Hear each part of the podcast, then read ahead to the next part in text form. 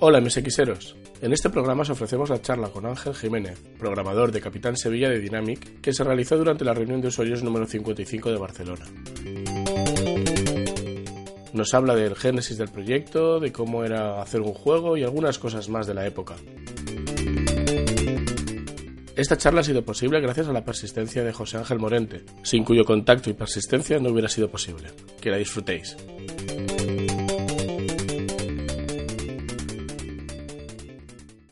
Muchas gracias por estar aquí de nuevo.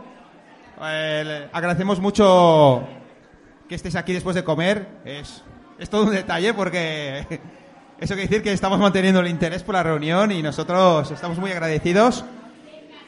Esta charla no la hemos anunciado porque ha sido todo un poco última hora. Eh, ha sido todo gracias al señor Ramón Rivas, ex miembro y ex presidente de la Asociación de Amigos del MSX. También Yo- al señor Ángel Morente, que hizo hecho también de puente. Y aquí tenemos al señor Ángel, alias seudónimo Macera. Macedo, Macedo. que, bueno, si no lo conocéis, fue el programador original de uno de los de un, de un juego llamado Capitán Sevilla, no sé si lo habréis jugado, que luego tuvo su, su versión para MSX. Eh, y entonces nos va a hablar del desarrollo del juego y, bueno, aquellos que hayamos jugado al juego, pues podemos ver reflejado en la versión de MSX lo que vimos allí, porque, bueno, todos sabemos que los ports eran directos, ¿no? Y bueno, pues nada, eh, muchas gracias. Y bueno, puede dar comenzar la charla. A ver, hola, hola, silencio, por favor. Muchas, muchas gracias a todos por venir. He de decir que el culpable de todo esto no soy yo, es sobre todo José Ángel Morente y el Jordi Orte. ¿Eh? que ninguno de los dos puede estar aquí y me han hecho me han hecho de capitán araña. Me han liado y luego me han dejado colgado. He preparado o sea me, me he enterado estaba en Alemania y he vuelto antes antes de ayer a, a última hora. ¿eh? o sea no he podido no- esperemos que todo que todo salga lo mejor lo mejor posible. Ahora nos, nos vamos a ir a los a finales de los 80 Finales, mediados. A- a- a cómo a, un juego que es que eh, para nosotros pues a lo, a lo mejor es un juego más o es un juego pues con una portada muy simpática pero que, que fue una cosa bastante inusual respecto a cómo se hacían los juegos en aquella época Con nosotros ya, ya lo ha presentado Maki es eh, Ángel Jiménez también conocido como Ángel Maceda Ángel Maceda. ¿Eh? Si, lo buscáis, si buscáis la ficha del juego en, Wi- en Wikipedia, lo veréis como Ángel Maceda. ¿Eh? Bienvenido, Ángel. Espero, Bienvenido, igualmente. ah, espero que, que estés cómodo ¿eh? Eh, y, que, y, y- y- y que la entrevista pues eh, esté, salga según las expectativas. Bueno, para empezar, o sea, ¿quién lo diría, no? Eh, o sea, todo, todo este sarao por, por, por, por unos dibujitos de un instituto. Efectivamente. El juego, bueno, primero, buenas tardes a todos, muchas gracias por venir y, por sacrificar, ¿no? No sacrificar la, la- siesta y escuchar a, a un sevillano hablar de un juego de hace ya 28 años. Sevillano. Eh, estoy encantado, mi mujer es catalana, o sea que tengo lazos aquí eh, que no los puedo, no los puedo eludir. Eh, en definitiva, bueno, bueno, hablamos del Capitán, del Capitán Sevilla y el juego eh, se concibió por la historia que te he tirado un, alumno de instituto eh, elaboró en- entre clases eh, eh, dibujando un cómic acerca de un, un tal Mariano que, comía morcillas, ¿vale? Eh, y no pasaba absolutamente nada. Pero sucedió que, que- iba por la carretera de Santiponce, cayó un cohete radioactivo y, y transformó la- la- todas las morcillas que llevaba en el, en el camión en morcillas radioactivas y a partir de ahí se convertía en Capitán Morcilla. El juego se iba a llamar así, eh, la idea se iba, era Capitán Morcilla originalmente y bueno, al final no, salió con ese nombre, salió con el nombre de Capitán Sevilla, porque aquí los amigos de Dinami... Llegamos, llegamos. espera, espera, que adelantamos acontecimientos un montón. O sea, mm, seguro que no se te pasa por la cabeza en ningún momento a dónde te llevan a ti y a tus compañeros eh, estos dibujitos que va, es increíble. Y sobre todo porque eh, eh, allá por el año 85, 86, yo todavía no, no había empezado la, carrera de informático y en aquel, y en aquel entonces yo, yo, yo, vivía en un pueblo a 30 kilómetros de, de, Sevilla donde empezó a fraguarse todo. Y a mí, ¿cómo me llegó la noticia? Bueno, pues llegó la noticia acerca Sí, eh, por un, un, amigo del pueblo que es era más mayor que yo y había eh, eh, ya entrado en la facultad y vio unos pasquines en, en, el tablón de anuncios de se necesitan programadores para hacer un videojuego.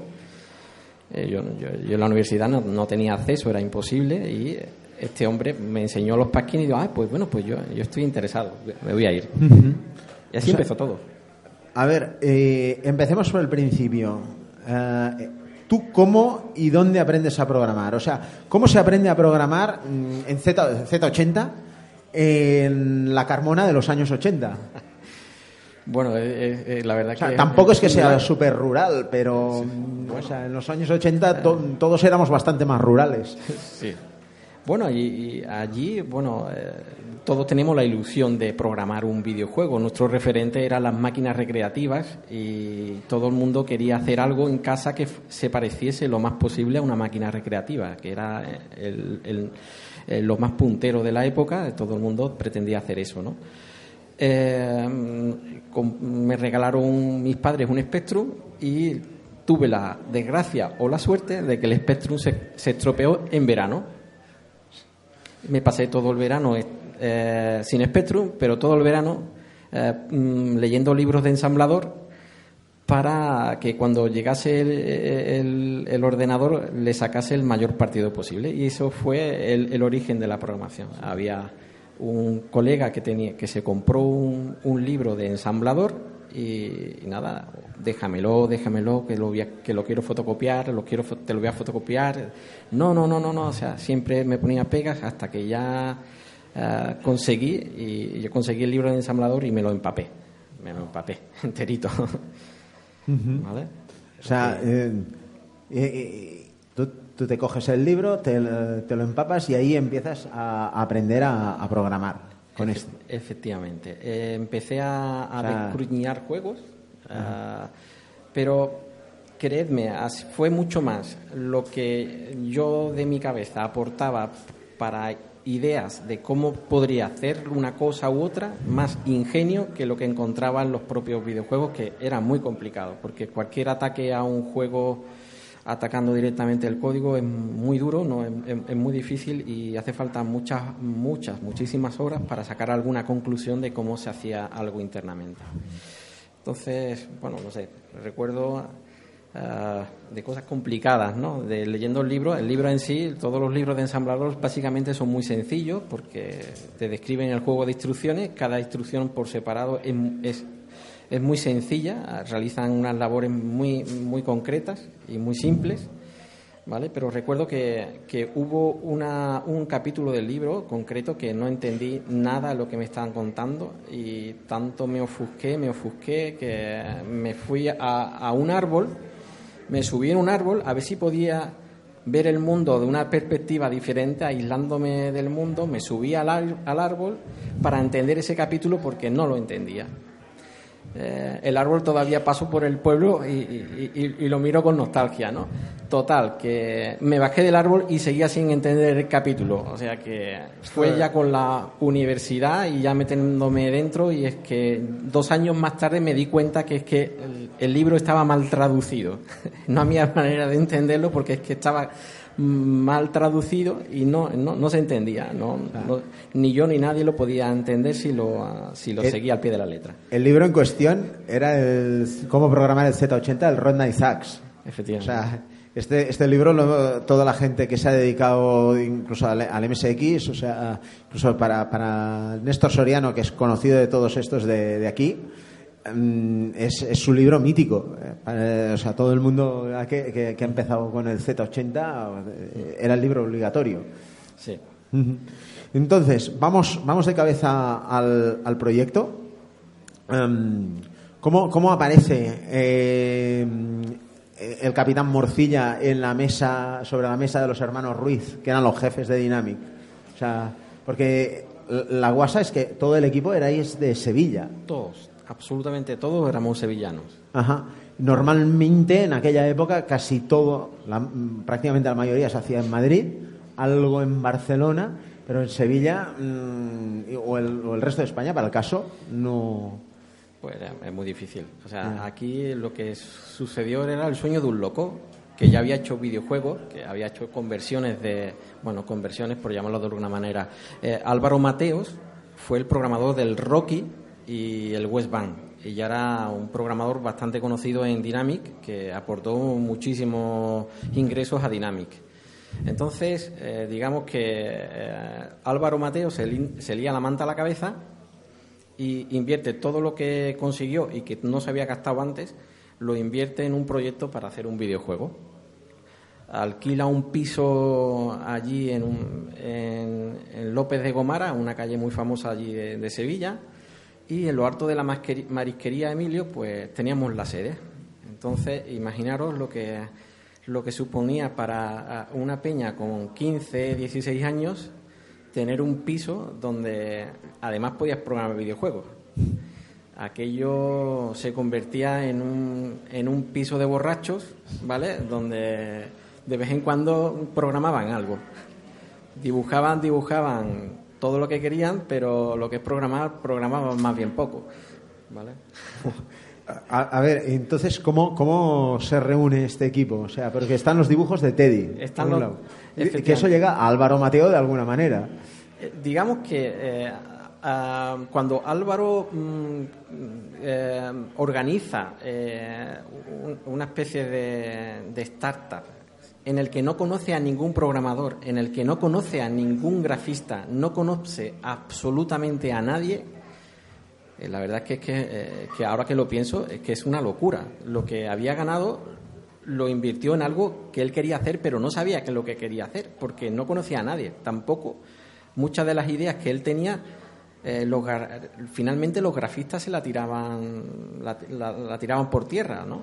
Entonces, eh, aquí sucedió que en esta reunión que hizo informal de, presentación, es lo que iba evaluando en ese primer contacto, toma de contacto, que por cierto fue en la autoescuela Velasco, que ya está cerrada, en una autoescuela, porque era la autoescuela de un amigo suyo, eh, pues allí se reunió, pues imaginaros, después de haber colocado unos tablones, en un tablón de anuncio una, un anuncio, un pasquín, pues nos presentamos allí de cerca de 30 chavales que todo el mundo era súper programador, todo el mundo era súper grafista y bueno, y él evaluaba si esta persona convenía o no y ya decía, bueno, ya te llamaremos, ya, ya, ya te llamaremos, ¿no? La típica frase ¿vale? Entonces recuerdo que ah, estuvo cambiando impresiones conmigo, como con cualquier otro, y me dice, a ti no te voy a llamar, a ti te voy a, te, te, tú vente para adentro que, que tú estás contratado básicamente, ¿no? Y así fue, así fue como empezó. Ahora, ¿cómo empieza el proyecto? Fue porque eh, vio la calidad de, de Tirado, el, el mimo con el que dibujaba los cómics las historietas que hacía, porque él hacía historietas en el instituto, le presentó muchas historietas y veía que tenía mucha calidad gráfica, ¿no? Y que tenía mucha simpatía. Muchos de los, de los, de los gráficos que se hicieron, pues tienen ese tono de caricatura, ese se lo daba él por su, su, tendencia, ¿no? su, su inclinación hacia el cómic, ¿no? Y eso fue la suerte, ¿no? A partir de ahí nace la historia del Capitán Sevilla por un cómic que el señor Teddy Tirado había empezado en el instituto. Después cambió la historia, le cambió para hacerlo más cinematográfico, que si, que si viaje a la luna, que si eh, un profesor que apunta con un rayo a la Tierra para ponerla toda radiactiva, o sea, atacar desde la luna, total, todo, todo ese ingenio vino, vino después, pero la idea original partió de, de Teletirado. O sea, Álvaro, Álvaro, ve los dibujos del Capitán Morcilla y dice, de esto se, se tiene que hacer un juego. Exacto. Él tenía claro que quería hacer un juego de, con muchas pantallas y que fuera una historia. Él tenía la espinita clavada y nosotros nos dimos cuenta y se lo decíamos, ¿no? Porque claro, eh, no hay nada peor que eh, mostrar tu debilidad, ¿no? Entonces la gente abusa, ¿no? Él hizo un juego que era el Rocky y tenía una pantalla hizo un juego que era el West Bank y tenía una pantalla con scroll. Y tres puertas. Y tres puertas, y ya está. Entonces él tenía la espinita clavada de que quería hacer un juego en el que hubiera más de muchas pantallas, más de una, que hubiera muchas pantallas. Y siempre eh, en los comentarios, eh, allí programando, bebiendo, charlando, decía eh, ustedes reírse, pero el único que ha hecho un videojuego de verdad he sido yo. Y, todos decimos, sí, sí, pero solo tenía una pantalla. Siempre era el pique entre todos nosotros. Sí, sí, sí, pero ustedes todavía no habéis hecho ningún juego, ¿no? Y así... o sea, él coge, ve aquello, empieza a ensamblar un equipo y se va a Madrid y dice, tengo un proyecto. Bueno, él era conocido ya en Madrid y, y, comenta su aventura allí y le dice, vale, pues cuenta con nosotros, a ver qué nos traes. Y dependiendo de qué nos traigas, pues cuenta con nosotros que lo, te lo vamos a promocionar, te lo vamos a distribuir y, sin problema. Y, eso fue la promesa, esa era la, promesa.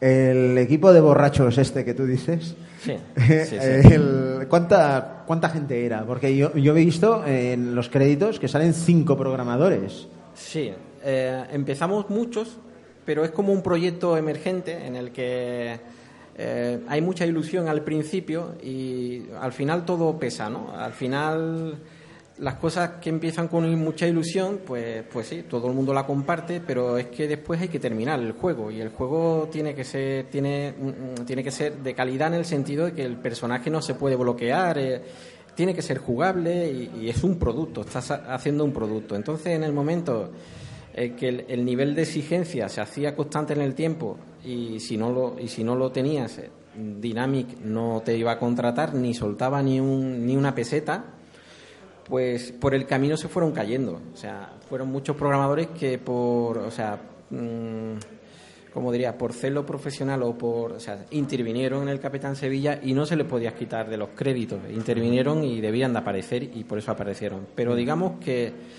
eh, empezamos unas, ¿qué te digo? Unas 17 personas y al final, al final se quedaron, nos quedamos cuatro. Es, es así, así, así fue la, realidad. Ya, ya me imagino la alineación, debía ser un programador, dos grafistas y un músico. Eh, sí, Teníamos un músico que, por cierto, hablando de MSX, David Brioso era el músico, el que trasladó la, bueno, el que hizo la, la música de, del Capitán Sevilla, de, la introducción, y él se encargaba de la conversión a, a MSX, ¿vale? Entonces él programaba, pero digamos que no programó parte, o sí, sí, hubo una cosa que ya, no sé si es mucho detalle, eh, una rutina de, máscaras, él intervino con, Álvaro Mateo desarrollándola. O sea, esto es, es, que, vamos, es que, eh, es que es bastante un proyecto bastante atípico. O sea, aparece un productor que seguramente es el primer proyecto en España con un productor. Sí. O sea, probablemente, y, y, no sé, y a lo mejor de los primeros en Europa. o sea, y, bueno, y, todos, todos, ¿qué edades teníais? Eh, pues yo tenía yo tenía 15 años, 15, 16 años. ¿Y estamos en el 88? En el 88 salió el juego. Vale, o sea, estamos en el 87. Estamos, bueno, volviendo a... No quería tampoco dejar sentado la tan malísima reputación, pero es que el juego se hizo dos años antes. ¿Vale? Entonces, lo que sucedió eh, es que el juego salió tarde por culpa de, la, de las conversiones a Astran y a MSX. El, juego ya estaba terminado ¿vale? Pero eh, Dynamic forzó la máquina para que el juego saliese en Navidad. Y llegaron las Navidades y, bueno, no sé a qué, se lo podéis imaginar, el juego no estaba completado ni en MSX ni en Astra, ¿vale? La versión de MSX fue sobre ruedas, pero la versión de Astran se, se retrasó. ¿Vale? Había un problema con, con, los gráficos y es que eh, en Astran los píxeles no son cuadrados, son un poquito rectangulares. Entonces eso deformó, deformaba el escenario, deformaba todos los gráficos de una manera que los grafistas no estaban conformes. Y tuvieron que, digamos, rehacer todos los gráficos del juego en, en Astran. ¿Vale? No, no, veo. Eh, entonces, arrancáis con la versión de Spectrum. En total, ¿cuánto, cuánto tiempo cuánto tiempo estiráis eh, para hacerlo? Pues en total sería un, un, año. A mí me pilló un verano. Yo, yo mi intervención fue de un verano, ah, súper entusiasmado, todos los días programando, mis piezas estaban muy localizadas, lo que tenían que hacer, es muy concreto, incluso las direcciones de memorias que tenía que utilizar.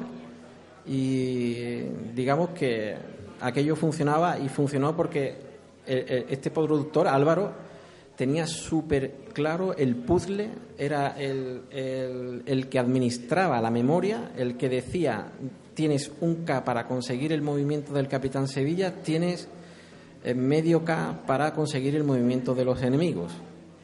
Y yo le dije, bueno, vamos a darle la vuelta, vamos a coger medio K para hacer el movimiento del Capitán Sevilla y un K para hacer el movimiento de los 50 movimientos diferentes que hay en los, en los enemigos del Capitán Sevilla. Les di la vuelta.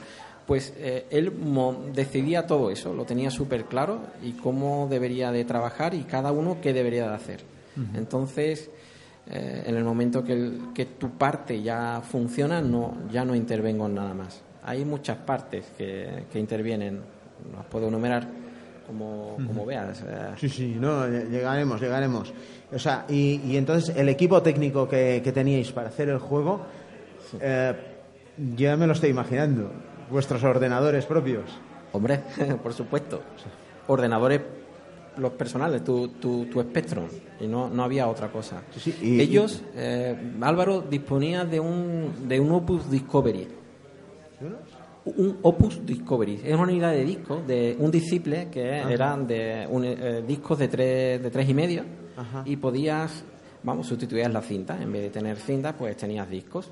Entonces era más rápido, más fiable, y ahí pues se guarda. Él guardaba las piezas que en mi caso venían de Carmona en una cinta, yo llegaba allí al piso y las descargaba, él las montaba y montaba el juego. Entonces, él lo que hacía es que, que como tenía ese puzzle, decía tú tal dirección a tal dirección, tú de tal dirección a tal dirección. Entonces, eh, la unidad de disco iba cargando el trozo que me correspondía a mí, el que correspondía a otro, y al final al disco le daba la, un script, una especie que cargaba el disco todo el juego completo, a trozos, y al final, cuando se cargaba la última pieza, pues ya el, juego ya empezaba a funcionar.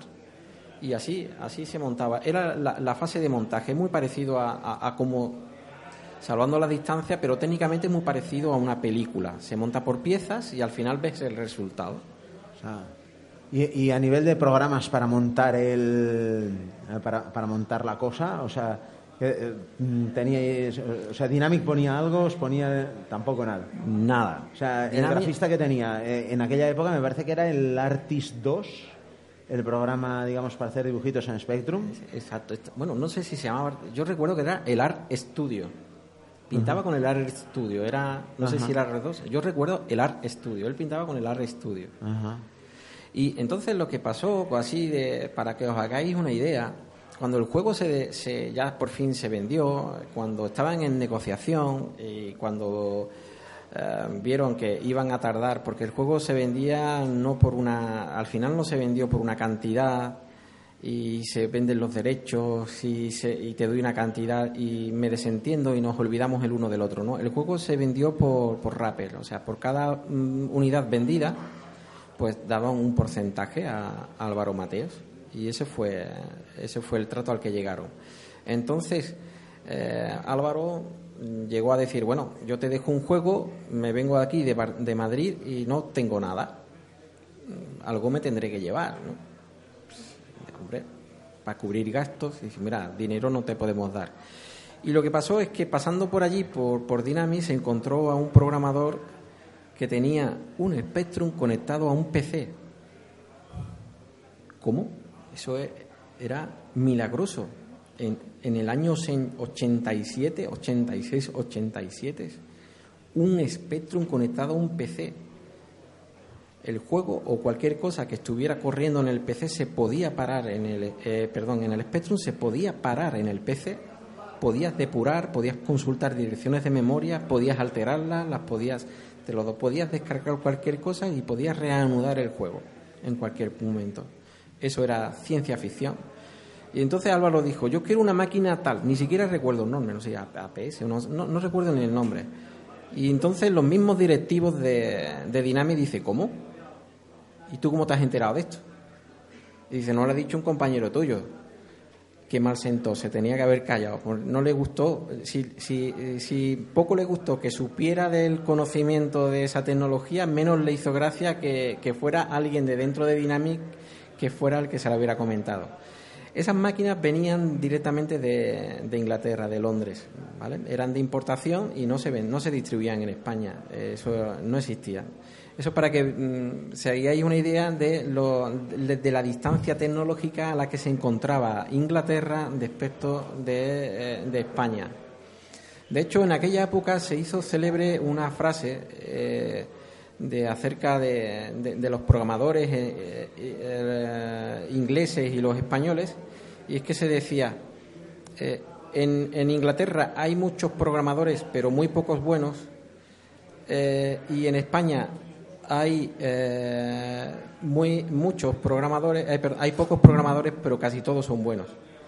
Ese dicho era muy conocido entre los señores de Dynamic y todo esto y tenía en sus filas a, un montón de freelance contratados y, digamos, por teléfono eh, se radiaban y se, hacían muchos videojuegos por partes. Era la forma normal de, programación en, aquella época la, persona que hace, que, que, digamos, que monta la estructura del juego y tal, y, tal, o sea, ¿cómo se decide la estructura del juego? ¿Es, uh, ¿Es Álvaro? Eh, eh, la estructura en, en, cuanto a, storyboard la decidieron los grafistas. Los grafistas y sobre todo Teddy Tirado tenía una idea muy clara de, de cuál va a ser la historia y en, en, en, el tablón de anuncios, bueno, en una especie de tablón de, corcho, pues allí se puntaban, eh, se dibujaban las pantallas unas a una, a una a una a mano. Después, eh, esas pantallas se, intentaban llevar a, a píxel por cada uno de los grafistas.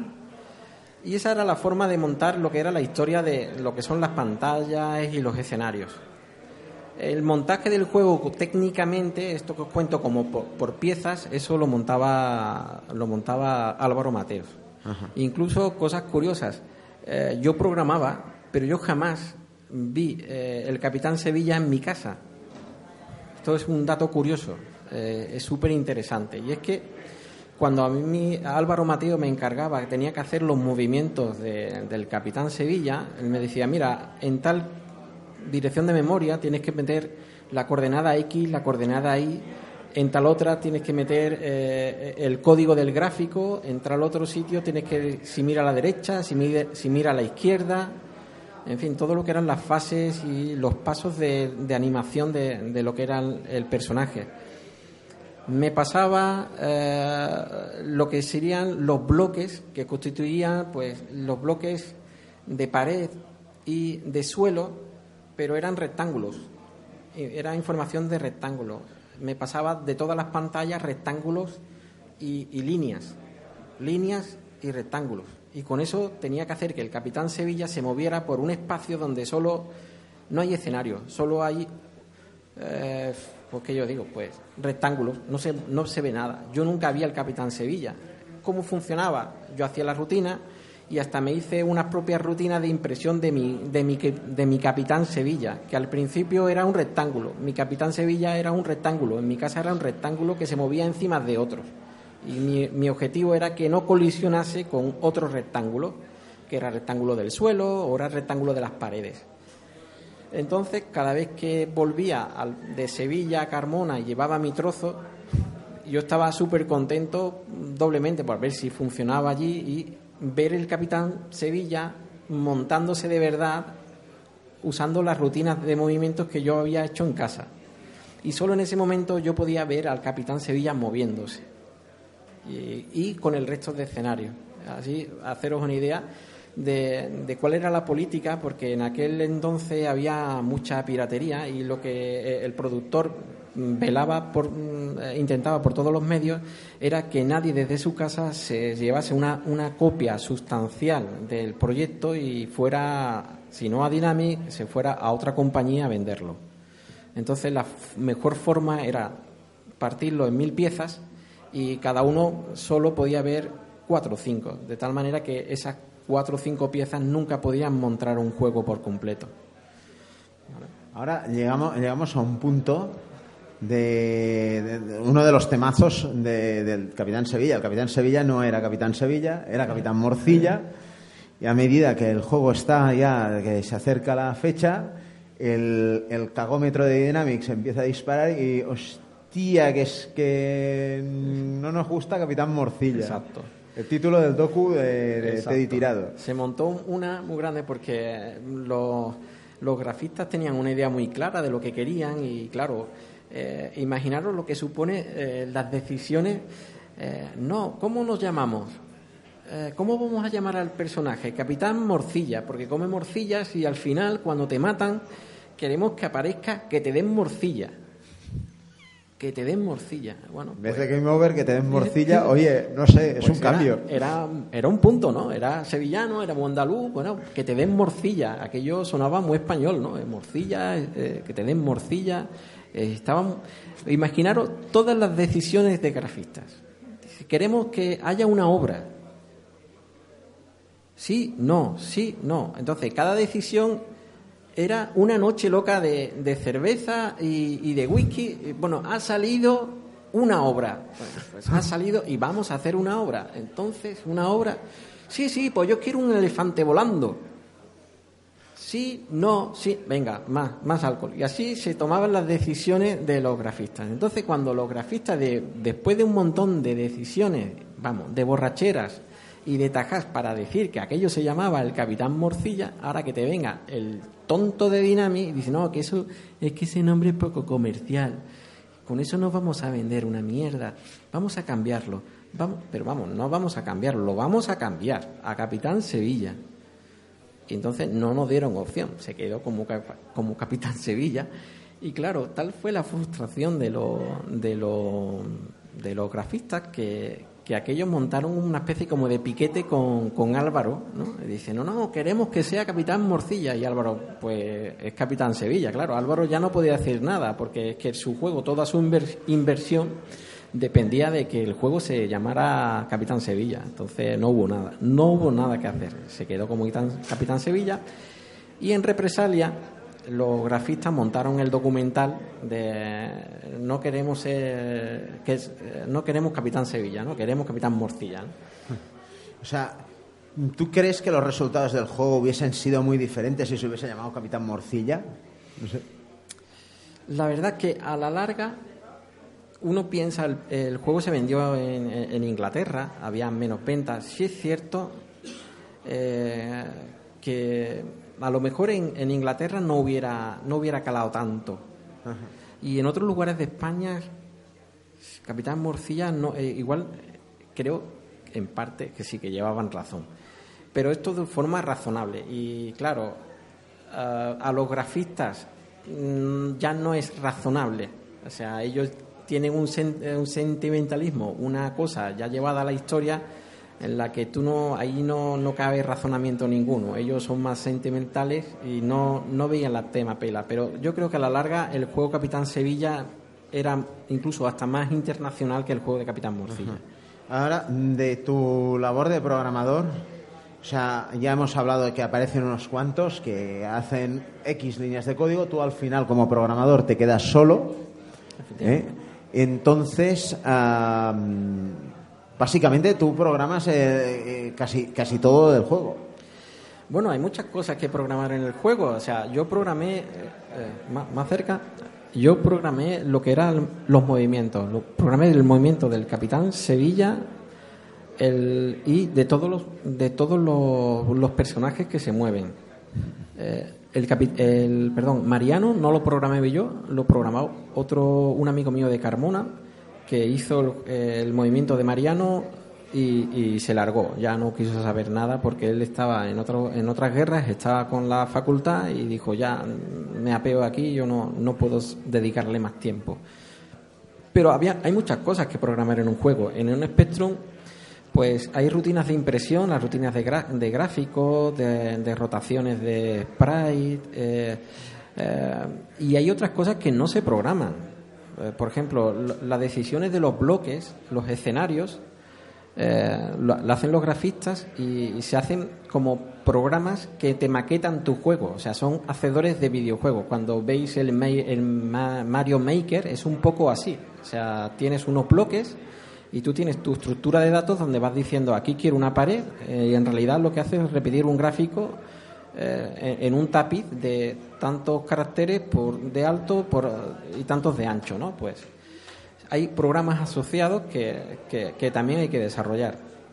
Otra cosa muy importante que hay que hacer son temas de, de, de control de calidad intentar que el, personaje cuando pasa de pantalla no se bloquee y se meta dentro de una pared. Una pared que al meterse dentro de la pared hace que ya deje de, le impida moverse, ¿no? Eso pasa en muchísimos juegos donde, bueno, no han tenido mucho tiempo para revisarlo y para probarlo y el personaje se queda bloqueado. Y, la única manera de salir es eh, o abortar, si existe el juego la tecla de abortar, o apagar y volver a empezar. No, no hay manera de salir.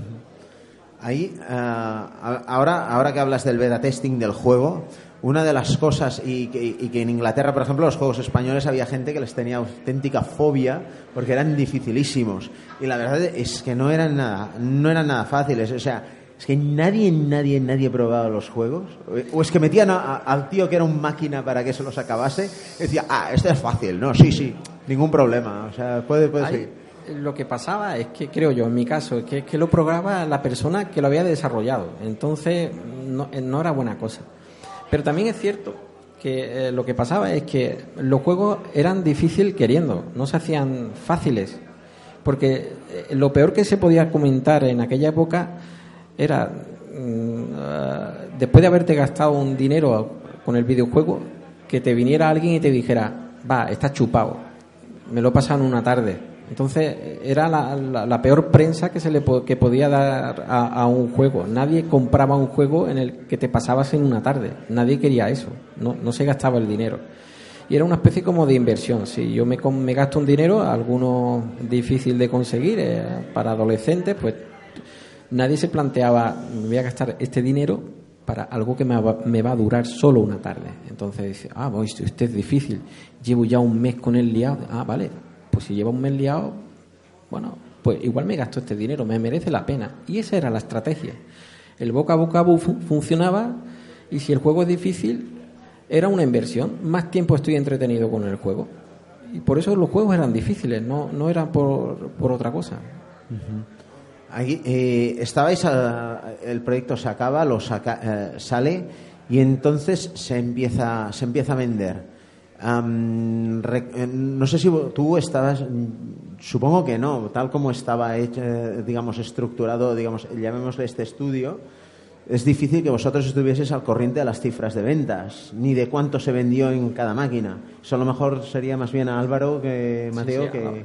Álvaro, o sea, tenéis que pensar que, que el juego se programó y nadie vio un duro. O sea, nadie vio ni una peseta un año de tu vida en el que eh, estás interviniendo en algo en el que no le ves punta. Pero créeme, yo era consciente. O sea, a mí me hubieran dicho, mira, el juego ha salido mal, no se ha vendido y me hubiera ido a mi casa igual. Porque, no sé, el chip, la negruna me dijo, aquí el dinero no es lo importante. No quiero dinero. Yo ya he disfrutado, he tenido la, la oportunidad de compartir una experiencia con los grafistas, eh, un entorno de trabajo, esto es una pasada y creo eh, un poco como de anciano, ¿no? Pero decía yo, yo creo que esto lo contaré a mis nietos. Esto, esto a mis nietos igual le, hace gracia. En aquel entonces yo no, pensaba, no, el dinero no era lo prioritario. Yo no pensaba hacerme rico ni mucho menos, ni, ni, ni pensaba que iba a recibir dinero tener que en cuenta también que, eh, el autobús, o sea, de Carmona a Sevilla me lo, me lo costeaban, me lo pagaban mis padres. Yo no tenía fuente de ingresos de ningún tipo. Entonces, por lo menos que, el viaje salga gratis. Bueno, pero ni siquiera eso. Nada. Total, que al cabo de ya, de los dos años, dos años y medio, me llama Álvaro Mateo, mira, que, que ya tenemos cifras de ventas, ¿vale? Eh, ya tengo varios meses y yo no sé con qué periodicidad Dynamic enviaba los, los ratios. Y dice, te corresponde, y así lo confieso, 150.000 pesetas. Me dieron 150.000 pesetas por mi intervención en el Capitán Sevilla, que fueron invertidas en comprarme un, un PC, ¿vale? que costó 250.000 pesetas. Vamos a decirlo, pues, bueno, un cuarto de millón de pesetas porque si lo transforma a euro pierde importancia de momento, pero era un cuarto de millón de pesetas de aquella época. Era una pasta, era, una pasta, impresionante. No, eh, tengo yo muchas más preguntas que hacerte, pero creo que es más interesante que, el público seguramente eh, eh, estará pensando en lo mismo. Vamos a abrir el turno de preguntas y respuestas de la gente. Mira, ya tenemos uno.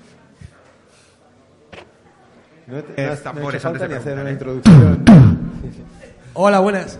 eh, mira, yo una curiosidad ya no por el juego, es por la carátula porque siendo el, el, proyecto del dibujante este, ¿cómo acabó siendo la carátula de Max? ¿No? El de Makoki, bueno, el, cómic que venía en Micro Hobby también, del origen y todo esto. Bueno, pues igual que pasamos por la piedra del nombre del, del Capitán Morcilla, pues eh, para hacerlo más comercial, eh, Dynamic ya tenía en cartera a, a diversos grafistas, ¿no? Entonces Max hizo esta portada y también eh, hizo un, un TVO Sí, en Micro Hobby, en micro hobby salió y también está con la firma de Max. ¿no? Y esto, esto había que pasar, era exigencias del guion, exigencias de la distribuidora, aquí como quien dice. Y esa, fue, esa es la historia, no hay otra. Te he tirado eh, en contra de lo que muchos pudieras pensar.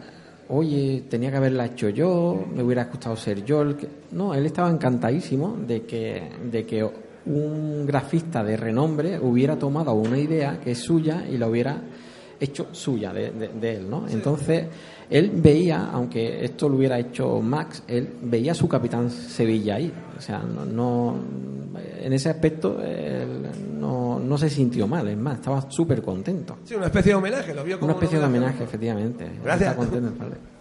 ¿Más preguntas? Mira, pasa. Buenas. Eh, has comentado que no cobrasteis nada por, por el juego. Nada de nada. Bueno, he dicho las dos cosas. No cobramos nada en dos años y medio. ¿Vale? Entonces, en función de. Eh, bueno, eso a criterio de Álvaro, ¿eh? en función de, del resultado, del esfuerzo realizado, de la calidad, de, del porcentaje, bueno, pues sí, esfuerzo y calidad de las tareas de cada uno de esas 18 o 15 personas, pues algunos no vieron ni un, ni un duro directamente y, y, otro, y, otros pues pues a mí, a mí me tocó esa cantidad porque él dijo por, por lo que has hecho te corresponde tanto ¿no? y el tema de comentasteis que allí pues estabais con cervezas y demás. ¿Se la pagabais vosotros? Hombre, es así, por supuesto. Es que cada uno. Vale, vale. o sea que hubo gente que, se gastó el dinero en cerveza y luego ni cobró nada. No, la cerveza... o sea, te digo una cosa. Yo creo que si el eh, productor tuviera que haber pagado todo lo que se debieron, tenía que haber puesto dinero encima. Porque aquello era... aquello Es que... En fin. Eh, conmigo tuvo mucho, mucho reparo, ¿no? Eh, tened en cuenta que es que yo tenía 16 años. que a mí me hicieron firmar un contrato que yo no podía firmar. ¿vale? Entonces tuvo que ir mi padre a firmar un contrato, porque yo era menor de edad, yo no podía aparecer. Dynamic quería un contrato. De... ¿Y os daban alcohol a los menores? ¿Qué? ¿Perdón? ¿Os daban alcohol a los menores? No, no, pero, hombre, antes de las 10 sí. antes de las 10 de la mañana. en fin. Que lo disfrutaste. ¿no? Sí, sí, sí. Bueno, sí, sí. Unos más que otros. No ten en cuenta que el que yo, o sea, en aquella época no ni tenía coche ni tenía nada oportunidad. O sea, yo estaba siempre pendiente de la hora en la que salía el último autobús para mi pueblo. allí también hay gente que vivía en Sevilla, entonces para ellos, hasta que amanecía, estaban allí. Buena experiencia. Sí, sí, sí. Sí, sí. Mira, dos filas más para atrás. ¿Se lo puedes pasar? Venga. Hola, ¿qué tal? Eh, una preguntilla solamente. De todas estas cosas que habéis estado hablando, de, lo que queríais meter en el juego, de todas las cosas que se os ocurrían, ¿tú recuerdas alguna cosa que al final se quedara fuera del juego final? ¿Algo que no pudierais meter por tema de, que fuera demasiado loco, por tema de memoria, algo técnico? ¿Algo que recuerdes? lo de la memoria. Se quedaron muchas cosas. Se quedaron muchas cosas y sobre todo cosas que se quedaron fuera eran algunas por tema de memoria y otras porque eh, en el debate este acalorado, súper razonable, hecho con los efectos del alcohol, eh, pues muchas ideas que eran buenas también se veían desperdiciadas. Estaban ahí y sencillamente otras que igualmente eran buenas porque el juego era un disparate en sí, o sea, todo era un disparate. Había una prostituta con un bolso, había dos niños jugando al fútbol, eh, uno le echaba el balón a otro y ahora el otro pegaba un tiro parabólico y ese iba a la cabeza del, capitán Sevilla. Había un toro que te embestía, había, había, había locura, un, elefante volando, de todo. Eh, estaba todo hecho, en, eh, todo, todo eran ideas locas, o sea, era todo una caricatura y salían muchas, muchísimas cosas. Muchísimas cosas. Quizás ellos, los grafistas, sabrán mucho más que, que yo de, qué cosas pudieron quitarse, de, o sea, que no, no salieron, ¿no? Y no, sé, había no sé, había muchas cosas. Eh, ahora mismo no pongo en pie. Eh, yo recuerdo que quería uno porque le gustaban las pirámides mayas, algo de una pirámide maya. Pues al final hubo una, hubo una pirámide maya. ¿En Sevilla? Eh, no, en la Luna. El juego eran dos fases y al tío se le metió en la cabeza una pirámide de maya porque he estado en, en, he estado en, en, México. Qué pasada, macho, tío. Qué, qué, qué chulada, tío. Una pirámide maya. El juego tiene una pirámide maya. Lo pasa que está así disimulada en plan moderno, o sea, no sé, futurista. Eh, y está en la, en la fase que se juega en la luna. Y allí hay una pirámide maya, o sea, disimulada y cosas así, cabezas, mallas y cosas de estas. Eso finalmente fue, pero ya se podía hacer una idea de que de cómo iba el rollo, o sea, cada uno era eso sí tenía, o sea, por imaginación nos faltaba, o sea, eh, muchas cosas, muchas cosas, algunas por memoria y otras porque ya sencillamente aquello se convertiría en una pizza, ¿no? de muchos sabores en el que no sabría nada. ¿Más preguntas? Yo hay una pregunta que sí que te quiero hacer es de la, de la conversión. O sea, los que hemos, los que somos del MSX, em, digamos, hemos sufrido, eh, bueno, a veces hemos tenido conversiones muy decentes, a veces eran conversiones mm, razonables, pero porque el juego en Spectrum era buenísimo. Otras veces hemos tenido conversiones que eran horrendas Aquí en concreto eh, fue el, Daniel Brioso. David Brioso. David, David. Que ahora eh, está trabajando en Suiza. Está pegándose la vida padre. O sea, ahora está en Suiza. Sí, sí, sí. Hasta ahí se ha tenido que escapar el hombre. Bueno. Eh, pero, o sea, después de ese proyecto, tú luego me parece que tienes una historia que contar de algo que pasó porque tú querías seguir programando. Sí, sí, sí. Y tú te llevaste un proyecto a, otra, a otra productora. en, aquel, eh, sí, sí, yo, yo hice un videojuego. Eh, durante, en, este caso fue en invierno, sin que mis padres lo supieran, porque tenía prohibido el espectro. Entonces me iba a casa de un amigo y allí hacia eh, el Spectrum, ¿no? Eh, hacia el juego. Entonces, Guillo, eh, a mí me da puro estar en tu casa aquí tantas horas y tu padre. incluso imaginaros en un pueblo que hasta una vieja me llegó a decir, oye, ¿y tú qué es lo que tienes aquí con este? Fijaros, ¿no? O sea, entonces, entonces el, el colega dice, mira, ni tengo, no tengo ni puta idea de ensamblador ni de basic, pero es que además ni quiero saberlo. Yo quiero verte hacer esto. Y entonces él allí, recuerdo que el hermano tenía, mm, eh, eh, era eh, técnico de reparación de televisores y se me ocurrió una cosa que era una tontería y era pintar el, mis personajes, pintarlo en el televisor tenía un montón de televisores estropeados, entonces yo en vez de pintar en papel, pintaba en el cristal de las televisiones. Y ahí pintaba yo los personajes y después, una vez que estaban pintados, que podía borrar, entonces me lo llevaba a papel. Cogíamos y, con el personaje ya pintado, lo que hacía era pixelar en, la, propia televisión. ¿vale? Total, que hice un juego que se, llamaba, que se llama eh, Blácula, ¿vale? Y es un juego inédito lo llevé a, a, Drosoft, porque Dynamic me dice, no, Dynamic ya no lleva este asunto, esto ya lo tienes que hacer por Dro. Fui a venderlo eh, allí eh, con mucho, muchísima ilusión eh, y sobre todo por mis padres me ayudaron muchísimo. Veían, no, no, no, tú, tú sigue con esto, yo, yo, yo, yo te acompaño. Y, recuerdo que fui llamando desde Sevilla a, a, a todas las casas y, tenía ya agendados citas con ellos para presentarles el juego. Y en una de ellas eh, fui a ópera, fui a figurat, fui, fui a un montón, y, fui, y, me acuerdo que en Drosoft eh, les estuve enseñando el juego, les gustó, ¿vale?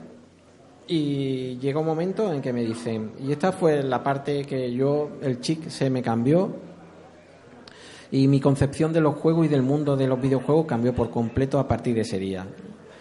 Eh, me dicen, oye, venga, vamos a hablar, vamos a hablar de, negocios. Y en ese momento el juego estaba funcionando y empiezan a aparecer en, el borde de las pantallas, aparecen muchas barras de colores, hacia arriba, hacia abajo, hacia... Y digo yo, ostras, yo no sé ni cómo se hace esto, o sea, que esto no lo he hecho yo, eso no está en el juego y tardé 0,5 en coger el cable de alimentación y quitarlo, arrancarlo del espectro. Sencillamente me estaban intentando copiar el juego. Eso es lo que pasó. Entro a la sala y estamos hablando, me están hablando efectivamente la misma política de, dice, eh, no, nosotros nos damos dinero por el juego, nosotros lo que te vamos a dar es un rape, o sea, una cantidad por, por copias vendidas, ¿no? Y empezamos a hablar así, y, entonces se acerca uno que, que, estaba en el otro departamento, estaba en el otro despacho, y se acerca de pie, claro, y le dice, le, dice que no con la, con la cabeza, ¿no? Y entonces va el, el pollo, que ya no me acuerdo ni su nombre, ni, ni lo quiero saber, y me dice, oye, ¿nos podría dejar una copia del juego? Y digo, ya, ya, se cierra el círculo, esto es lo que había pasado. Y digo, mira, yo no, yo no te voy a dejar ninguna copia del juego porque después del esfuerzo tan grande que supone, yo no me voy tranquilo a, a, a, mi pueblo pensando que el juego se queda aquí.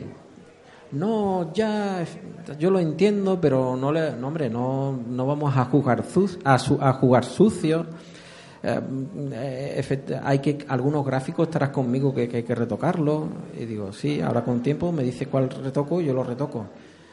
Y, y, quedamos y quedamos en volver en quedamos en que ya sea, aquello se iba a cerrar. Y al cabo eh, de pocos meses de dos o tres meses ya había corregido lo que tenía que corregir. Y llamo y dice oye mira que, que es que ya no estamos interesados y bueno, ¿y algún motivo en especial? Y dice, sí, el motivo es que eh, el, tiempo de las vacas gordas del Spectrum se ha acabado. Y, ya no, no volvimos a contactar. Yo ya estaba en la facultad, ya también me desanimé. Álvaro y David siguieron siguieron desarrollando, pero no ya no, mentira, no, no desarrollaban, lo que hacían eran conversiones. Y eso fue su, fuente de ingresos durante unos pocos de años. ¿Quién tiene el micro? No, no, sí, sí, sí, que, si no se, no se graba. ¿El juego ese que has comentado lo tienes por casualidad o lo conservas? Sí, sí, que lo tengo. ¿Lo, lo, has publicado? ¿Se ha publicado o mm, algo? Eh, eh, dije que lo iba a terminar. Eh, tiene un bug ¿vale?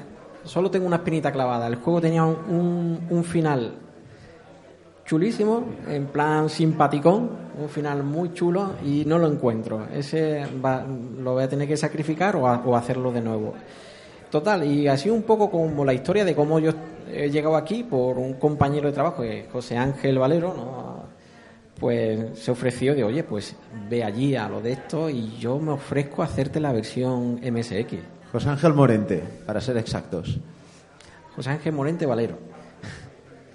¿Ánimo? Pues nada, pues os, gustará. ¿eh? O sea, ya, ves, aquí, aquí está la gente para comprar el juego. ¿Vale? El juego es muy denso, tiene 72 pantallas, e infinitas, infinitas pantallas de cielo. Y, y, es, y, es, un poco, es un poco el rollo de. En plan de, lo que es el Capitán Sevilla, en donde hay caricatura de todo. Entonces es un juego basado en, temas de Drácula, ¿vale? Que, tiene que morder a una princesa, ¿vale? Y tiene que pasar de todo, ¿no? Y el típico que tienes que recoger un montón de, objetos y hasta que no recoges un objeto no te aparece el siguiente y cosas así, ¿no? Y hay llaves, eh, para haceros una idea, pues eh, el, juego juega con el día y la noche, entonces si estás, eh, eh, eres o vampiro o estás en modo persona, ¿no? Entonces si eres mm, vampiro o persona, da, igual, si te conviertes, no puedes sobrevolar por encima del nivel del suelo, porque el, el día te mata, ¿no? Entonces hay un cambio del día a la noche y para que no te mate el día, pues tienes que conseguir unas gafas de sol ¿vale? Hay un médico que te dispara, te dispara estacas. En el momento que te, que te toca una estaca, mueres instantáneamente. Pues para que no te mates tienes que conseguir una cerilla. Y está todo lleno de cosas de este estilo. Eh, en fin. Eh, tenemos otra pregunta por allí. Sí. Has comentado que te acompañaba tu padre en temas, digamos, de firma de contrato y tal tu entorno o tu familia, tus padres, comprendían realmente a qué te dedicabas o les quedaba muy lejos? No, la, única persona que lo entendió fue mi madre. Mi padre veía que era una máquina de escribir con una televisión. No veía que eso era un ordenador, no sabía nada absolutamente de eso. Pero eh, mi madre tampoco. Pero ya sabes que las personas mayores se, se, basan muchísimo en lo que les comentan otras personas que son de, de su círculo de amistades y consideran que son un referente, pues le hacen más caso a personas que ellos creen que saben que a ellos mismos. O sea, normal, cuando alguien desconoce, tiende a, a, consultar con alguien que sí. Entonces, eh, sucedió que en aquel entonces una prima de pues salía con un, con un señor bueno que salía con una eh, con un inglés que trabajaba en British Telecom. Y cuando veía me veía este esta persona programar en ensamblador le dijo a mi madre este muchacho vale para esto eh, entonces fue gracias a ella. Al piso a, a López de Gomara avisé a Álvaro, oye, que va a venir mi padre, porque mi padre ya empieza a, mosquearse con esto, porque que va mi padre para allá. Y recuerdo que Álvaro estaba allí y dice, Quillo, no venís ninguno, eh, no venís ninguno que viene el padre de, Ángel, ¿no? No venís ninguno, y aquello, bueno, aún así, aquello daba lugar de antro, parecía un antro, pero bueno. Mi padre lo que quería era simplemente saber dónde se metía su hijo, no, no quería y tuvo que firmar, ¿no? Tuve que, firmar él como tutor legal, ¿no? Porque Dynamic, eh, no, mm, no sé, me imagino por tema de abogado suyo le aconsejaban o, imponían que todo programador que intervenía en un juego tenía que aparecer como, como formar parte del contrato, ¿no? Eh, un contrato y tenía que firmar. No, sé, no sé si se que, no querían evitar algún tipo de sorpresa en el que alguien que fuera programador después les demandase porque no han contado con él para algo, algún tipo de eso sería, yo, yo eso no, no lo entendía. Bueno, y esto fue un poco. mi madre fue conmigo a, a, Madrid y fuimos, como el, la concha pique eh, y la madre, iba con la madre, pues mi madre iba conmigo, mi madre se quedaba afuera. La concha pique no la concha, no la hija. hostia. Ah, Son mis abuelos, tú. Sí, sí, sí. Eh, pongo un ejemplo de que ella entendería, ¿no? Un ejemplo que ella entendería. Ah, ¿Alguna pregunta más? Chicos, nadie ha preguntado nada del MSX, pero bueno, entonces lo, voy a tener que hacer yo. Yo ya me imagino que tú no ibas a las oficinas de Dynamic, o sea, lo cual el ambiente, preguntarte por el ambiente de allí y todo esto no, no viene a cuento. Yo, digamos que a Dynamic, eh, eh, bueno, Dynamic, yo realmente no llegué a, conocer a Dynamic. O sea, en el año en el que yo fui a Madrid, me dijo, no, Dynamic es Herbe. Eh, perdón, Dynamic es Draw. Tienes que pasar por Draw. No sé, yo finalmente yo no fui a Herbe ni siquiera me atendieron, o sea, ni siquiera me cogieron el teléfono. Yo sé que estaba en un edificio súper alto y no, no, no lo vieron importante. Está, no sé, no, no querían saber nada. Eh, de Figurat me acuerdo, me acuerdo de ópera y de ópera mm, me acuerdo eh, de en el año 87 para mí era ciencia ficción ver un teclado conectado a un ordenador. Yo eso no lo había visto en mi vida. Y allí había un había un músico tocando el teclado y convirtiendo música pasándola al ordenador ¿no? y haciendo música de ahí. Y, y, programa para Amiga. Es que hay dos cosas que a los usuarios de MSX nos, nos queman. O sea, una, eh, eh, nos encantaría saber las cifras de ventas, que esto tú no nos puedes contestar, por supuesto, que tenía el MSX respecto a todo, eh, a, las ventas en total del 8 bits en, en España. Eso, eso a los usuarios nos gustaría mucho saberlo. Y la, y la otra es cómo, cómo veían a la máquina del MSX, porque como ya te he dicho antes, nos comíamos a veces cada turra espectacular, de, digamos, cualitativamente, realmente decíamos, señores, eh, o sea, ¿qué coño costaba currárselo un poco más? Eh, tener el juego, que sé yo, una semana más haciéndose. Tú esto, claro, tú, tú esto no, no lo has tocado, no lo has vivido. Yo he vivido los comentarios que me hacía Álvaro y David.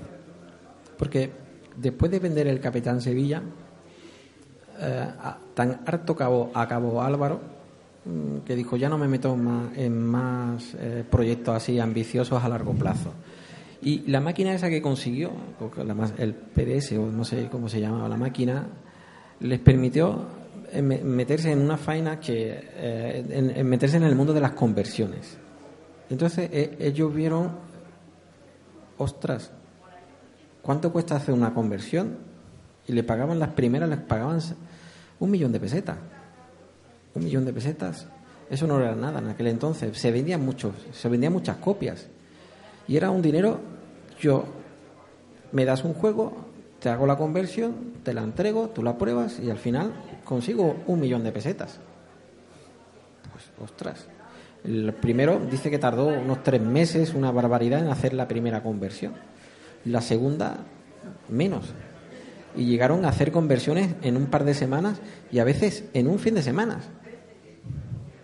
Entonces, sucedió que al principio eran seis, aquello después fue bajando a, medio a medio a, a medio cada vez cada vez le pagaban cada vez menos cada vez menos hasta que dejaron de hacerlo vale Creo que David, mm, no sé si se metió en PC Fútbol y desarrolló como programador de PC Fútbol, no estoy seguro, creo que sí. Y, después también lo dejó. Al final, ninguno de ellos ha, seguido en el tema de los videojuegos.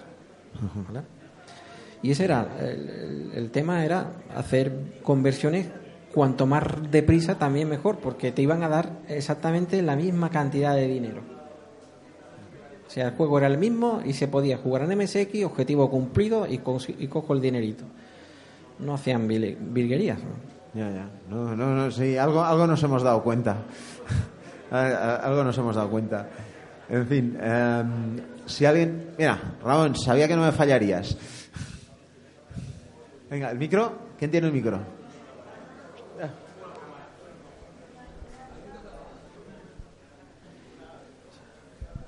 Sí, en el libro Génesis se habla concretamente del título Capitán Sevilla y ah, mm, hablando de fuentes de Dynamic, precisamente dicen que la versión de MSX fue la más vendida.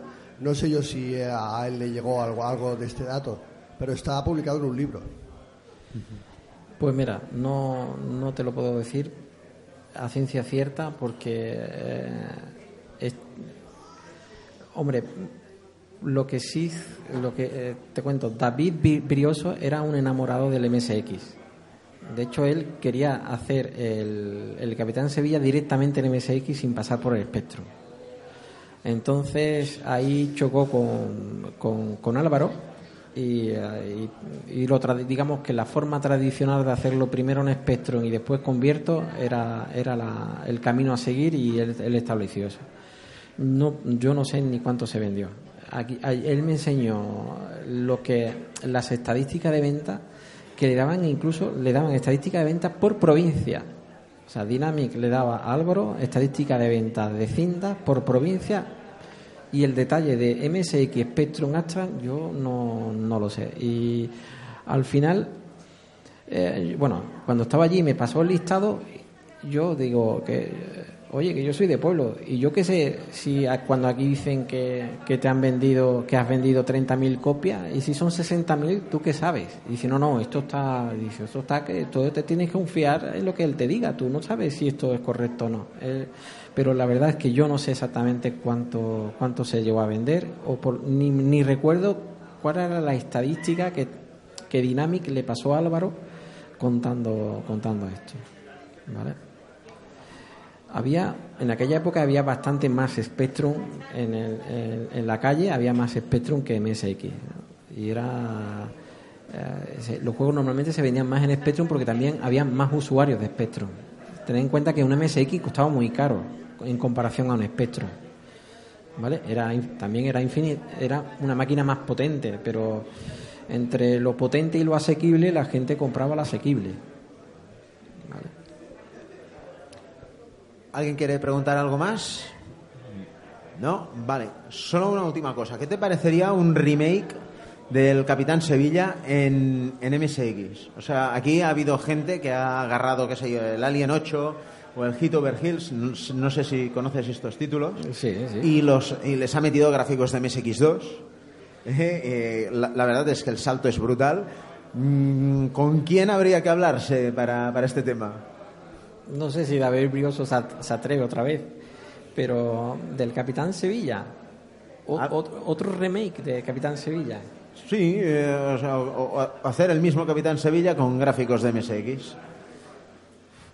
Bueno, pues no sé. Eh, para que nos dejen, para hacerlo de una manera, digamos, legal. Ah, o sea, de legal lo podéis hacer eh, voluntariamente que nadie, ni Álvaro, ni, ni, ninguno de nosotros va a poner ninguna pega, todo lo contrario. No vamos, yo al menos me sentiré súper halagado, súper orgulloso y por supuesto me gustaría verlo.